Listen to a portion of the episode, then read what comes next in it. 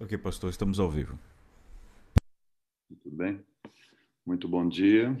Que privilégio nosso despertar nesta manhã é, com vida e na presença do Senhor, né? saber que Ele tem cuidado por nós. Nós estamos compartilhando esses, essas ideias, né, esses pensamentos, para nos ajudar no crescimento, né, no desenvolvimento é, espiritual. Mencionamos ontem que nós temos dois aspectos importantes da adoração: adoração formal, quando estamos no templo, e adoração vivencial, que é o dia nosso nosso dia a dia. Né? É, nós vivemos dentro do período da terceira mensagem angélica e ali nos fala da, que devemos cuidar com os sistemas falsos de adoração e sermos atentos à, à verdadeira adoração. Né? E vamos lembrar que a adoração está conectado com, como nos diz ali em Apocalipse, capítulo 6, 14, versos 6 a 12, né? que estamos diante de Deus e isso vai ter uma influência sobre a nossa, nossa vida. E é interessante que ali caracteriza os verdadeiros adoradores, né? os que guardam os mandamentos de Deus e têm a fé em Jesus. Os mandamentos de Deus. É, nós temos tradicionalmente entendido, e está correto, é, que os mandamentos de Deus estão concentrados ali nos dez mandamentos, e isso é, é, é verdade. Né? Mas devemos lembrar que a lei do Senhor ela, ela é muito ampla. Os Dez Mandamentos é uma síntese né, de todo, todos os princípios e os valores que Deus colocou para os seus filhos. Entre esses princípios está os que estão, estão ligados à lei natural.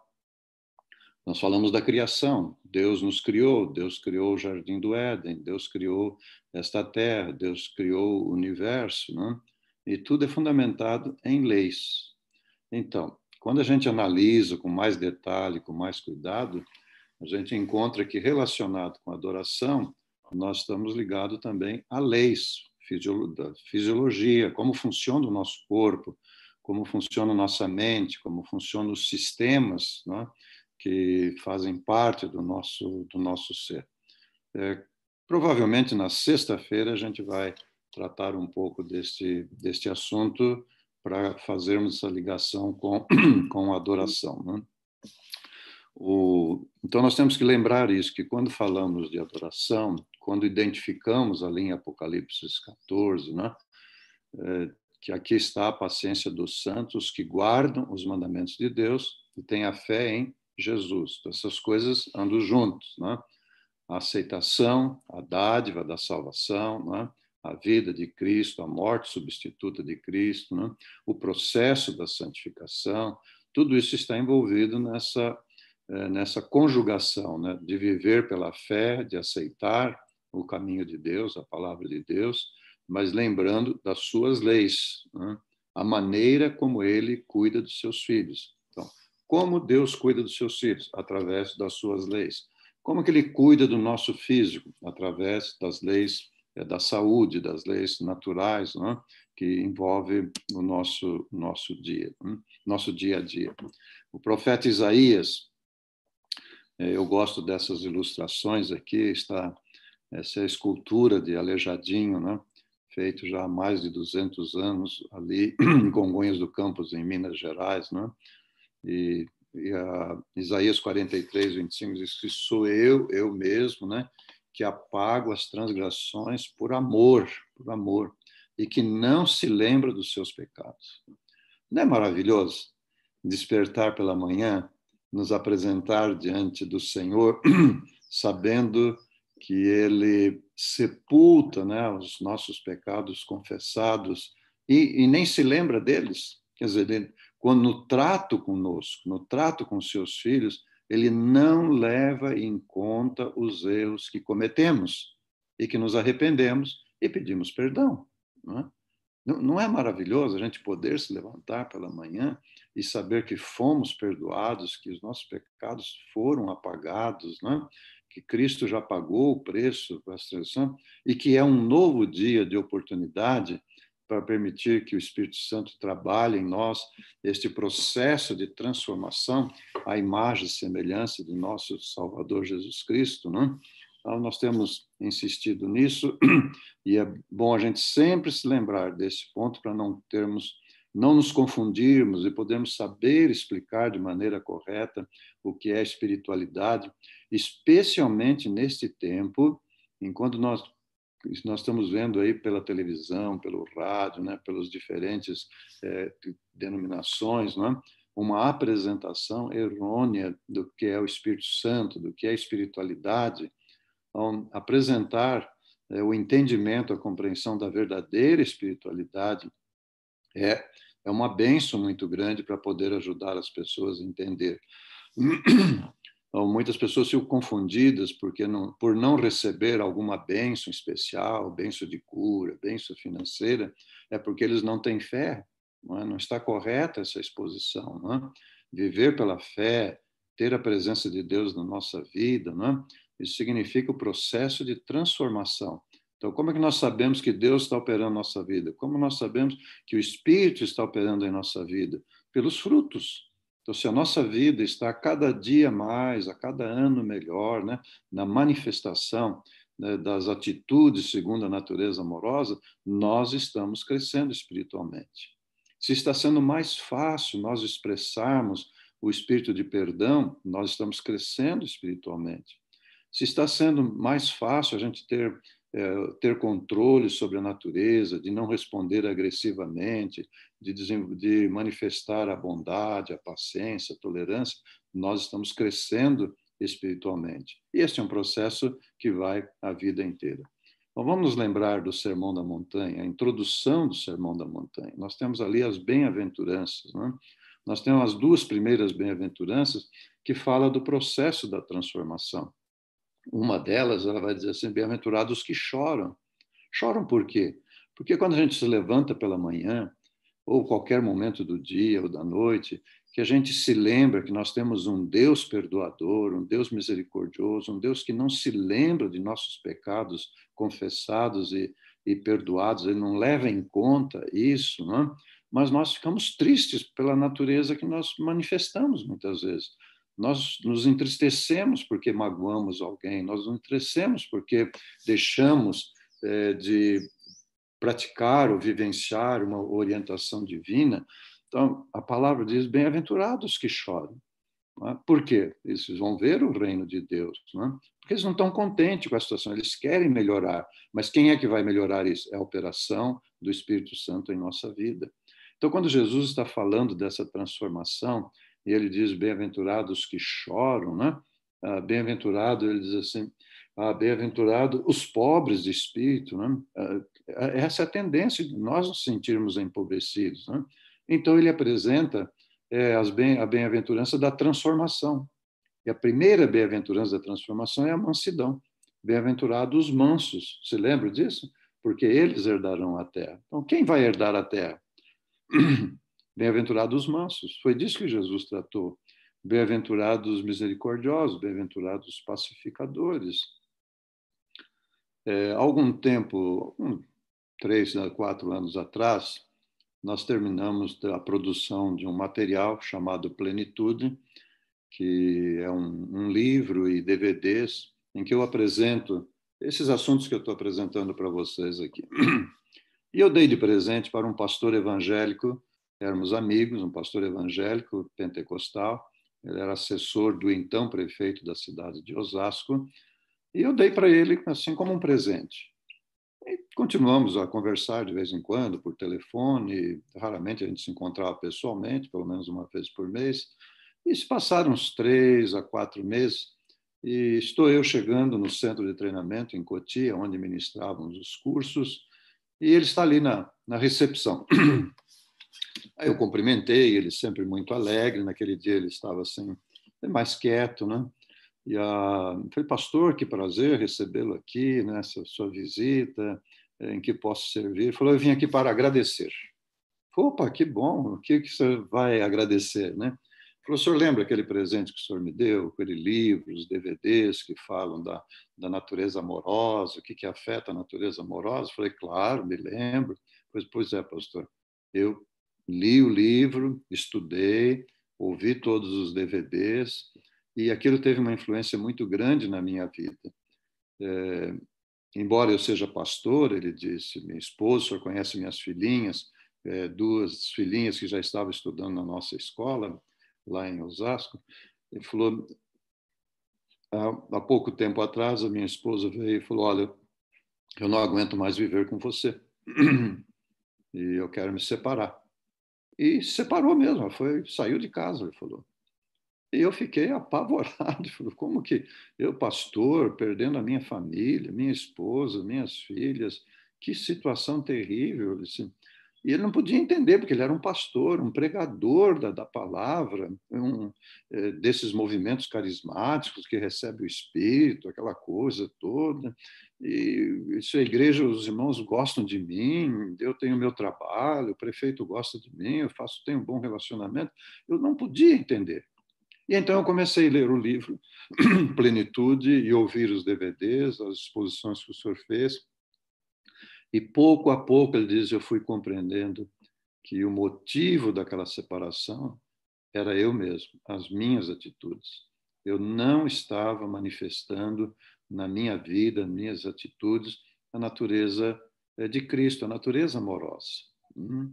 Achava que tinha um espírito, achava que estava cheio de poder, a minha igreja estava crescendo em número, mas eu, mas eu não estava conquistando a minha esposa, não estava preservando a minha esposa e meus minhas filhas estavam sendo afetadas. E ele disse, aí eu encontrei ali nos estudos, na apresentação, a importância do espírito de perdão, a disposição de perdoar. E ele disse um sábado pela manhã, eu liguei para minha esposa. Eu sabia que ela ia para a faculdade naquele horário, tinha algumas tarefas a apresentar naquela manhã. E ele falou assim: eu liguei e, e perguntei se eu podia levá-la até a faculdade e tomarmos um café da manhã junto. E ela aceitou.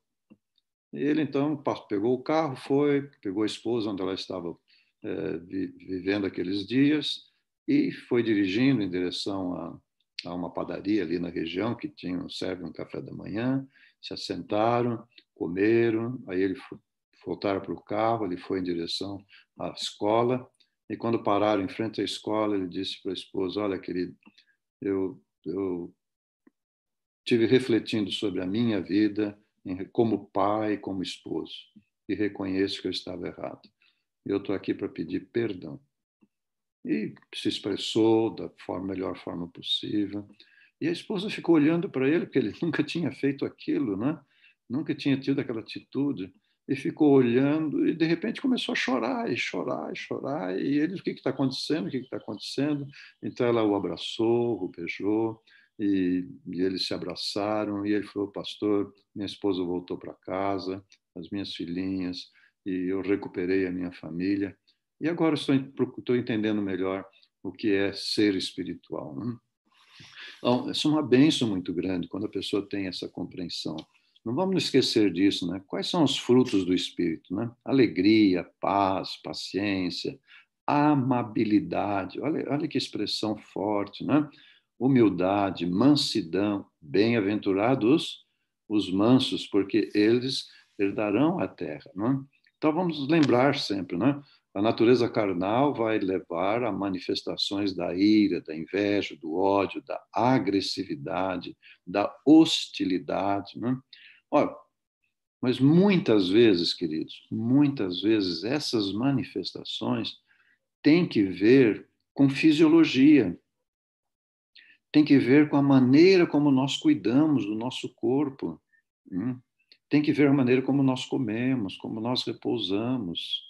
Então, muitas vezes não é que nós estamos fracos espiritualmente, é? nós nem somos fracos nem fortes, é o Espírito Santo que é forte.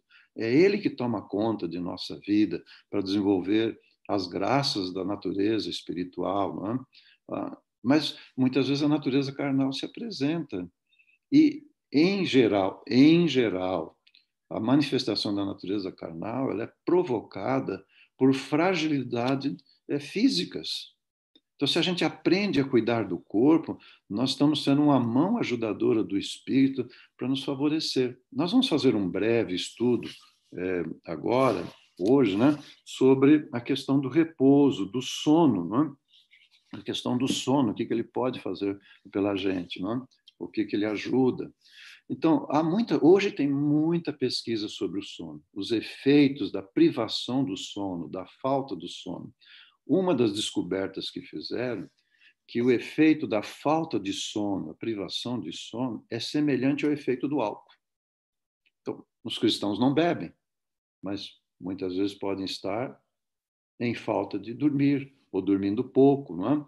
Ah, eles fizeram testes com motoristas que estiveram acordados, vejam, apenas por 17 horas seguidas. Esses motoristas tiveram desempenho pior do que os motoristas bêbados. Hum? Isso é uma coisa impressionante isso.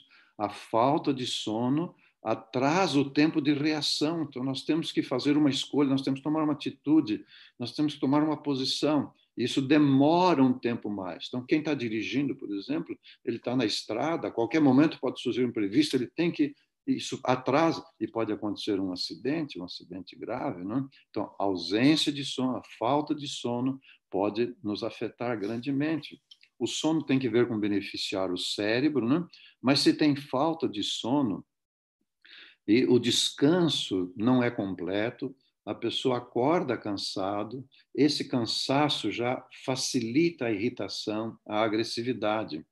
É, algumas pessoas padecem de insônia, tem um problema de insônia, não é? E a insônia favorece o desencadear de emoções negativas. E lembra que mencionamos segunda e terça-feira, né? Emoções negativas atuam para enfraquecer o sistema imunológico. Hum? Quanto mais emoções negativas, essas emoções negativas, como é, hostilidade, ou raiva, ou, ou, falta do espírito de perdão, é? falta de paciência, de tolerância, ah, palavras duras, é? isso favorece, é, isso tem uma ação sobre o sistema imunológico até pior do que, do que bactérias e vírus. É? é está ligado também à perda do sono, a doenças como diabetes, obesidade, problemas cardíacos.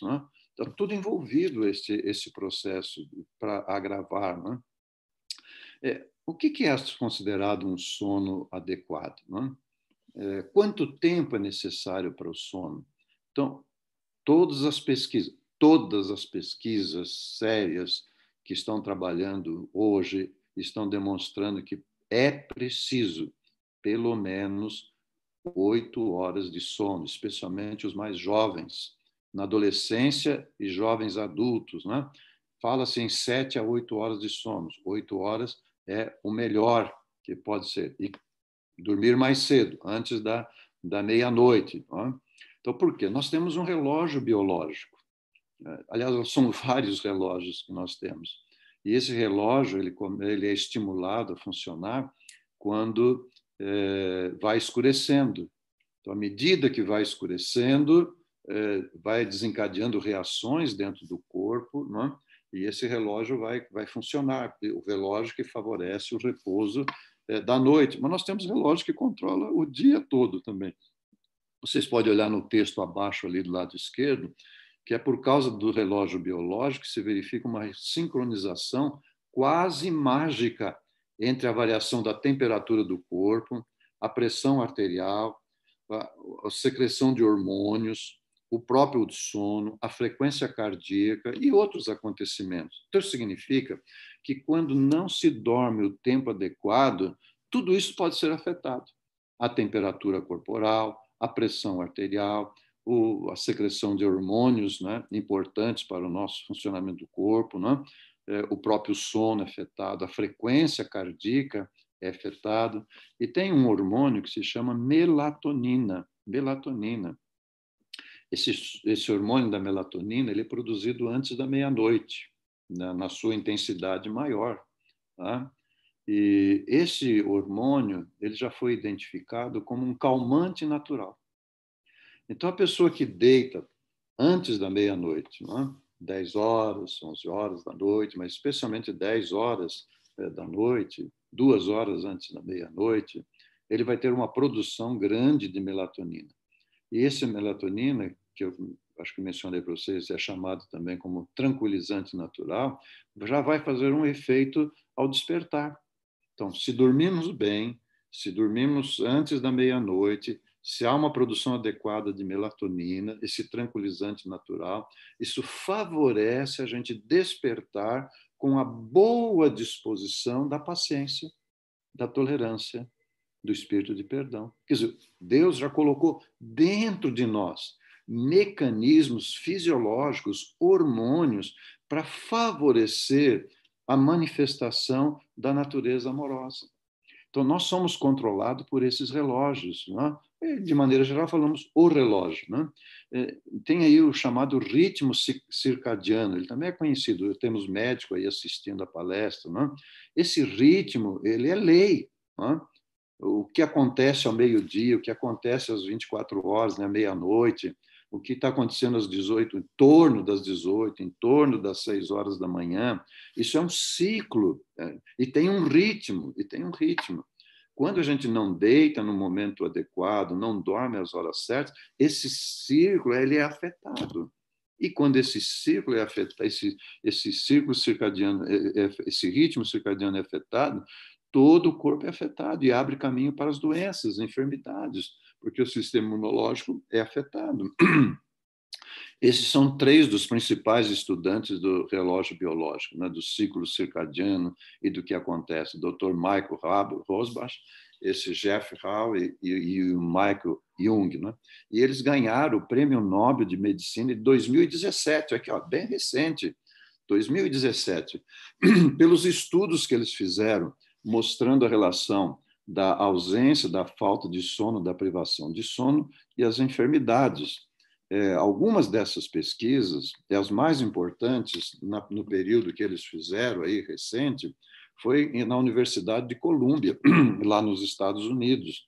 Eles fizeram estudos com 15 mil adolescentes, 15 mil adolescentes, né?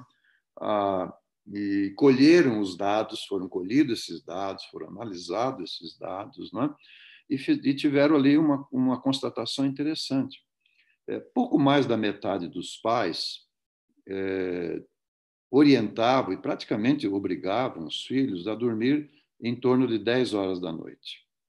Uma parte em torno das 23 horas. E uma outra parte, mais ou menos um terço dos pais, não é? ele podia dormir qualquer hora, é? depois da meia-noite, sem problema, usar qualquer coisa.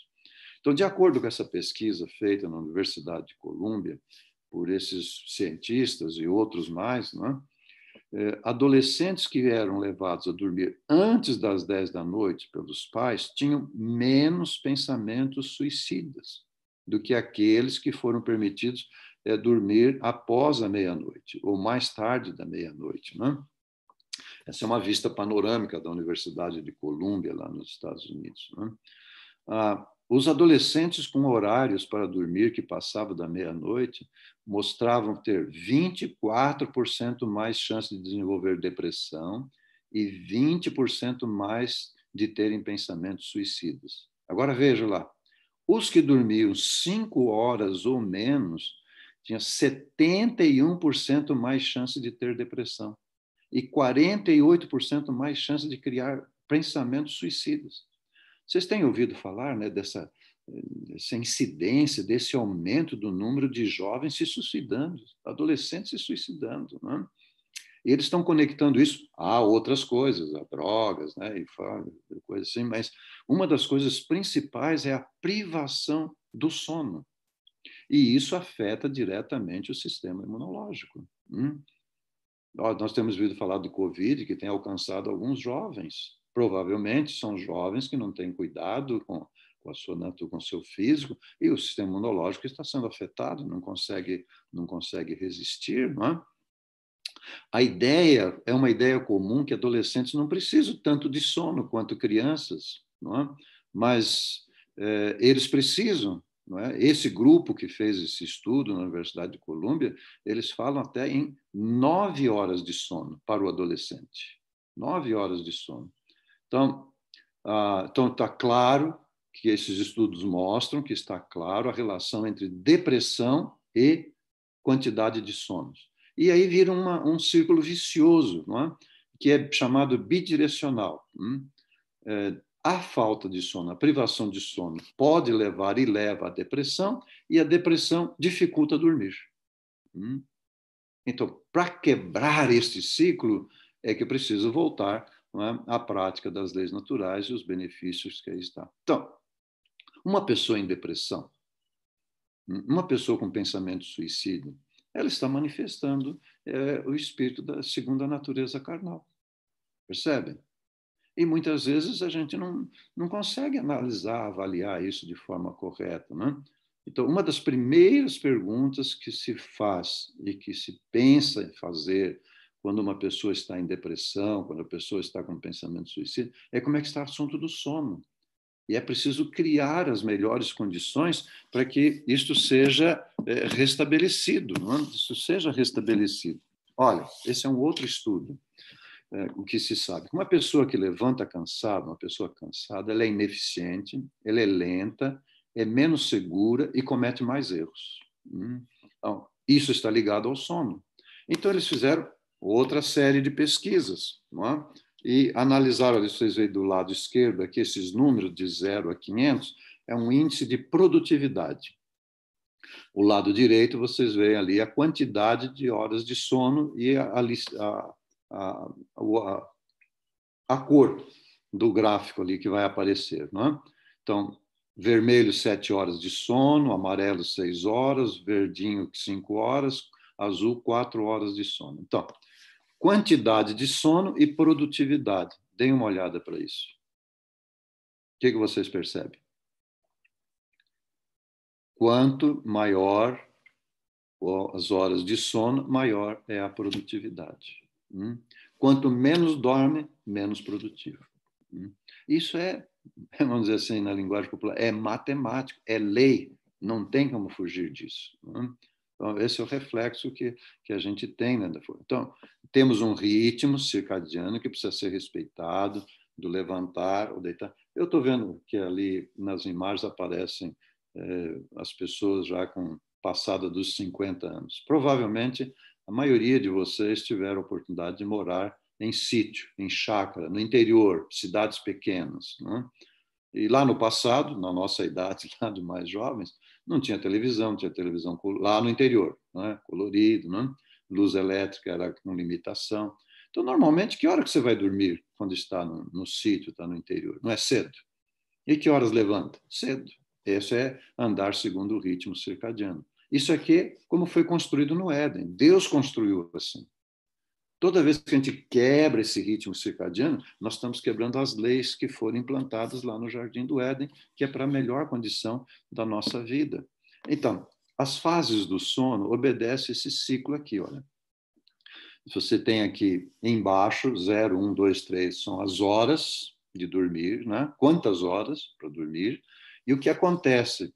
Então, isso aqui são ciclos de 90 minutos. Então, vocês podem observar ali, né, essa fase quando está acordado, lá na primeira hora que deita para dormir. Então, vem a fase 1, fase 2, 3 e 4. Na fase 1 e 2, é o sono mais suave, daquele que a gente acorda com facilidade, não é? E aí ele vai descendo, descendo até chegar ao sono profundo, profundo. Dormir igual uma pedra, lembra disso? Então, só que esse ciclo se renova a, 40, a cada 90 minutos. Ele inicia, vem a fase 1, fase 2, ele vai, vai, você vai apagando, vai apagando, não é? e aí vem a fase 4, não é? depois ele volta devagarzinho lá para cima e desce de novo. Isso precisa ocorrer cinco, cinco a seis vezes, no mínimo quatro, mas cinco a seis vezes cada noite. Hum? Você observa aqui nessa linha que tem ali o sono REM. É? O sono REM fase 1 e 2, é, é, ali está ligado ao descanso mental. Fase 3 e 4 está ligado ao descanso físico. Observa como na primeira parte do sono, nas primeiras horas do sono, tem mais fase 4, é? depois vai desaparecendo a fase 4. Por quê? Porque na primeira parte da noite, geralmente até umas duas horas da manhã, é dedicado, o sono é dedicado mais ao descanso físico hum? e menos ao descanso mental. Depois, na madrugada e o começo da, da manhã, é, o sono é mais para o descanso mental. Hum? Então, ele está lá, você vê que o descanso mental vai para todo o período. Só que o que se tem estudado, que se não tiver um bom descanso físico, não tem um descanso mental. Hum? Então, se a pessoa vai dormir tarde, não tem o sono da melatonina, não tem, desculpa, o hormônio da melatonina, não tem o hormônio do crescimento suficiente, então ele vai ter pouco descanso físico, que vai afetar o descanso mental, e ele já acorda propenso à irritabilidade, à agressividade, à hostilidade. Aí ele pega o carro, vai para o trânsito, alguém o fecha, ele xinga, ele diz um palavrão, ele briga, ele abre o vidro, ele faz um sinal impróprio, é? Aí, quando chega no trabalho, já chega a, a mil por hora, é? e aí ofende um colega, ofende o outro, eh, se sente injustiçado, e o dia vira uma, uma tristeza, uma tristeza. Perde-se o dia, né? E, e aquilo tudo vai afetar o coração, vai afetar todo o nosso, o nosso sistema. Então, a quantidade adequada de sono é muito importante para a saúde mental para a nossa capacidade de concentração, para a produção de energia e para a motivação para fazer as coisas necessárias durante o dia. Né? Então, essa é uma lei que o Senhor colocou. Então, o plano de proteção divino para os seus filhos, de prevenção das enfermidades, de cura das enfermidades, já foi dado lá no Éden. Então, queremos a cura, queremos a restauração, queremos o benefício, né? nós temos que olhar para o Éden e ver quais eram as condições básicas e tentar reproduzir, reproduzir na nossa vida não é? aquelas condições na, na melhor condição possível. Então, a água que vamos tomar, buscar ser água da melhor qualidade. O ar que respiramos, buscar ser um ar de boa qualidade. A luz solar, tomar a luz solar. Veja, eu entendo que a maioria dos que estão assistindo aí vive na região Nordeste. O sol é abundante, nós precisamos tomar essa luz solar. Atividade física, mexer com uma horta, fazer um jardim, é? o repouso que acabamos de falar, alimentação apropriada, vamos tratar amanhã, vamos dedicar mais tempo para isso. Eu até gostaria do pastor já mencionar, quem sabe amanhã a gente poder dedicar uns 50 minutos que é uma aula um pouco mais demorada para a gente entender esse assunto, não é? é a pureza de vida, não é? é? que pensamentos vão para o nosso mente, o que, que nós assistimos, o que, que nós ouvimos, e, naturalmente, confiança no Criador. E o que é que significa confiança no Criador? Confiança de que essas coisas funcionam. Então, quando nós estamos procurando tomar uma água de boa qualidade, estamos procurando respirar um bom ar, estamos tomando a luz solar, estamos praticando atividade física, caminhada, cuidado de horta, fazendo um jardim. Quando nós estamos cuidando da nossa alimentação, é? nós estamos demonstrando o quê? Confiança no Criador. E isso é adoração. É adoração vivencial. É? Ah, puxa vida, mas eu estou precisando de atividade física, então eu vou para atividade física. Isso é parte da adoração vivencial. Não é? Eu vou lá mexer uma horta, vou mexer com um jardim, é? eu tenho um pedacinho de terra lá no fundo do quintal, na frente da casa. É? Qual é a grande dificuldade? Que a maioria das pessoas estão preocupadas é, com medicamentos, com cirurgia, com essas. Não é que estão preocupadas, vão atrás disso, é? quando ficam doentes. E às vezes precisam, é, às vezes é necessário isso, mas muito mais necessário é uma mudança do estilo de vida. Não é? Essa mudança do estilo de vida hoje é chamada de medicina do estilo de vida, cientificamente, né? os profissionais que estão trabalhando nesse assunto. Né? Uma das pessoas que dedicou a sua vida a essa medicina do estilo de vida foi a Elisa. Um dos seus livros, o último livro que ela escreveu na casa publicadora, veja como é que ela descreve ali, olha. Por que é que o câncer não gosta das frutas, dos cereais, das hortaliças, das sementes? Por quê? Porque eles possuem substâncias milagrosas que atormentam as células cancerosas, substâncias capazes de tornar o ambiente hostil ao seu crescimento. Os fitoquímicos, antioxidantes, as fibras, enzimas, são todas bênçãos do Criador não medidas pelo homem e que confere a esse grupo de alimentos adequação e ajustamento perfeito às necessidades das células, às necessidades celulares. Então, Elisa foi uma das pioneiras no Brasil a, a, praticar essa medicina do estilo de vida, a escrever sobre esses assuntos, e a Casa Publicadora, que é pioneira no Brasil, há quase 100 anos, de publicar literaturas né, que ajudam a voltar para um programa semelhante né, do que Deus da criação divina, não é? E o último livro é esse, O Segredo da Saúde, é? ah, que do maravilhoso poder das plantas. O Segredo da Saúde é o herdeiro, né, do antigo Viva Natural que ela reescreveu e ela fala ali sobre as doenças que mais matam e como pode trabalhar este assunto.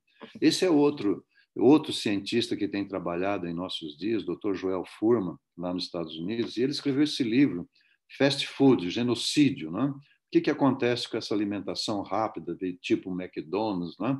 Que que... Então, ele apresenta ali uma pesquisa muito interessante, vou compartilhar com vocês. Eles pegaram três grupos de homens estava tratando o problema de câncer da próstata, câncer da próstata. Né? O maior índice de câncer, percentual de câncer na mulher é câncer do seio e maior índice de câncer no ser humano, no homem, é câncer da próstata. Hum? Ah, então, eles pegaram três grupos. Grupo 1, um, ver se vocês conseguem guardar. Homens sedentários com dieta de padrão SAD. SAD é uma expressão em inglês que é uma dieta padrão americana, que é o fast food, tipo McDonald's. Então, homens sedentários com dieta fast food, homens com dieta padrão, fast food, né? E exercício de academia 60 minutos por dia. Pessoas já praticando 15 anos e homens com dieta baseada em plantas, vamos tratar amanhã disso, e exercícios moderados, por exemplo, caminhadas ou cuidar de horta, né? já praticante por 14 dias. Então, três tipos de homens: né? sedentários, com dieta fast food, sedenta é, de academia, de exercício de academia com dieta fast food, e exercícios moderados com dieta baseado em plantas pegaram amostras de sangue desses três grupos e colocaram em recipientes com células de câncer da próstata. Hum? Desses três, do sangue dessas três pessoas. Hum? Resultado. Vocês devem ter a visão completa aí no, no quadro. Né? O primeiro grupo, que eram homens sedentários com dieta padrão, a destruição das células cancerosas foi mínima. Hum? O segundo grupo, que é dieta, dieta é, tipo McDonald's, mas pessoas com muito exercício. Então, a capacidade de destruição foi de 2 mil por cento. Mas as pessoas com exercício moderado e dietas de plantas, sem nada de origem animal, a capacidade destrutiva foi de 4 mil por cento. 4 mil por cento. Não é impressionante isso? Esse é o melhor sistema que nós podemos usar. Esse aqui não é que não vamos precisar de vacina, mas essa é a melhor vacina que existe. Hum? Prepara o corpo, prepara o organismo para produzir anticorpos com capacidade para destruir os vírus, as bactérias, tudo aquilo que contamina, tudo aquilo que é prejudicial. Veja, exercícios moderados, caminhada, ou fazer uma horta, ou fazer um jardim, não é? suar, tomar sol, dormir bem, não é? Ah, e dieta de plantas, baseada em plantas, sem nada de origem animal. Olha a capacidade, fabuloso, fantástico, não é? Então, esse programa de proteção que Deus deu, não é? e foi apresentado ali no Jardim do Éden?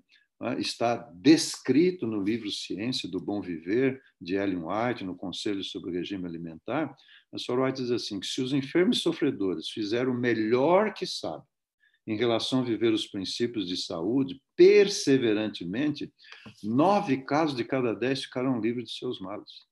Quanto que é nove casos de cada dez? 90%.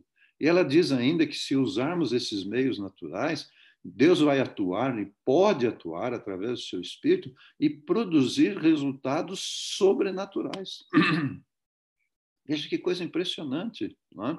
a obra que Deus tem para fazer por nós. Então, a ciência está chamando isso hoje, pelo menos um segmento dos pesquisadores, de medicina do estilo de vida. Hum? Isso tudo, queridos, tem que ver com adoração. Hum? Tem que ver com adoração. Né? Quando é que nós estamos adorando a Deus? Quando nós estamos reconhecendo a sua soberania, o seu governo, a sua direção, é?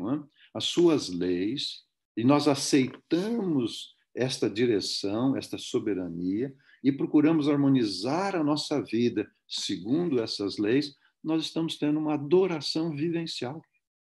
E essa é a adoração vivencial que nos prepara para a adoração formal, quando nós nos reunimos no templo, cheios de alegria, de contentamento e de reconhecimento pelo Deus maravilhoso que nós temos.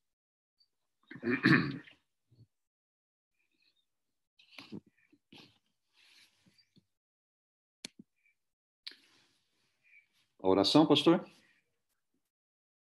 Se o senhor precisar de mais tempo, viu? Fica à vontade. Mas... Então, acho que vocês teriam Pode orar. Ó Deus bendito, agradecemos pela graça renovada deste dia, de poder nos colocar diante do Senhor e saber que estamos diante de um Deus que não leva em conta nossas fragilidades, nossas limitações, nossos pecados confessados e perdoados, e que cuida de nós. Ó Senhor, obrigado por isso tudo. Diante do Senhor, neste momento, espalhado por todo este mundo, e especialmente neste grupo organizado pela Igreja Central, através do seu pastor e seus oficiais, aí o Senhor encontra filhos sinceros, dedicados, consagrados, que estão aguardando a volta de Jesus, mas que estão na missão, estão evangelizando, estão levando a tua palavra, encontros necessitados. Senhor, continue atuando poderosamente na vida desses teus filhos, por amor de Jesus. Amém.